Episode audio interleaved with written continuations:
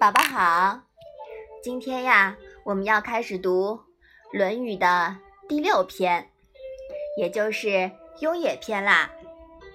你先把第一章读一下好吗？子曰：“雍也，何使南面？”妈妈，雍是谁呀？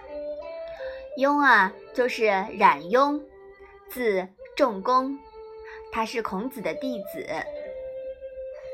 妈妈，南面是南的意思吗？嗯，对的。古代啊，以面向南为尊位，天子、诸侯和官员听政都是面向南面而坐。你还记得吗？我们去故宫的时候，所有的大殿啊都是坐北朝南的，是不是啊？嗯。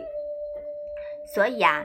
这里孔子是说，可以让冉雍去从政做官，治理国家。妈妈，这一章是什么意思啊？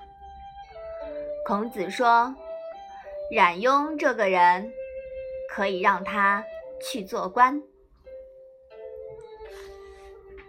朝南坐，怎么就变成了做官的代名词呢？从地球的视角来说。最标准的北方，就是北极星的位置了。它明显易变，而几乎亘古不变。古往今来，人们都以北极星作为地球最北方的定位标志。还记得“为政以德，譬如北辰”吗？嗯，古人啊，以有德者居其位，比喻为。北极星稳坐极北之巅，傲视南面，众星拱卫。所以，与其说南面是做官，不如说南面之人是有德之人，可以居其北。南面啊，其实是坐北朝南，是坐北更委婉的说法。谦虚一点的说法，因为有德不是自封的，君子不好意思说自己有德居北而坐，是不是啊？嗯。这里呀，还透露出一个重要的信息，就是自古以来，人们认为有德是为官者第一考核标准，这是天经地义的标准。哎，对了，你知道古代的君王、帝王都自称为什么吗？他们称为天子。嗯，对的。最高的德呀，是天道之德，所以帝王们都自称为天子。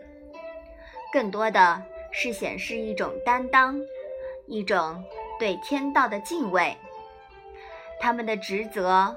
是替天行道，所以说天子啊，真的不是上天的儿子这样的意思，你明白了吗？嗯。后人对天子这个词语的误解呀，是因为这个词语后来被篡位者给用烂了。有人说，天子讲天道是宣扬。君权神授学说，只能说这是以小人之心度君子之腹。威与天齐的王权，交于君子是责任，落于小人啊才是权利。从这时候起，人们把天道最高自然法则拓展到人道行为准则了。如果说老子的《道德经》为人们阐述了天道自然法则，那么《论语》就为人们系统化的提供了人道的行为准则。这两者是一脉相承的，人道顺应天道，也就是孔子的“吾道一以贯之”。道之行，即理；人之行，即伦。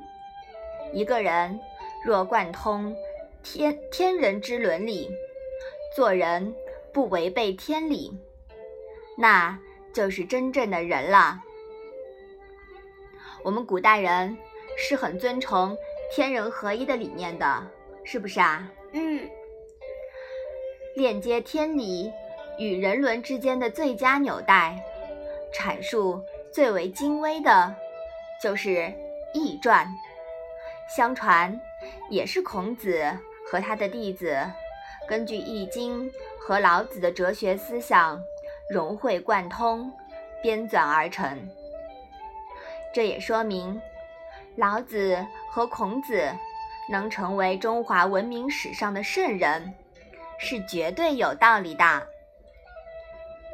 齐天大圣这个说法呀，可以说是老子。和孔子的精神合体，宝宝，你都明白了吗？明白了。好，我们把这一章再复习一下吧。子曰：“雍也，可使南面。”好的，那我们今天的《论语》小问问就到这里吧。谢谢妈妈。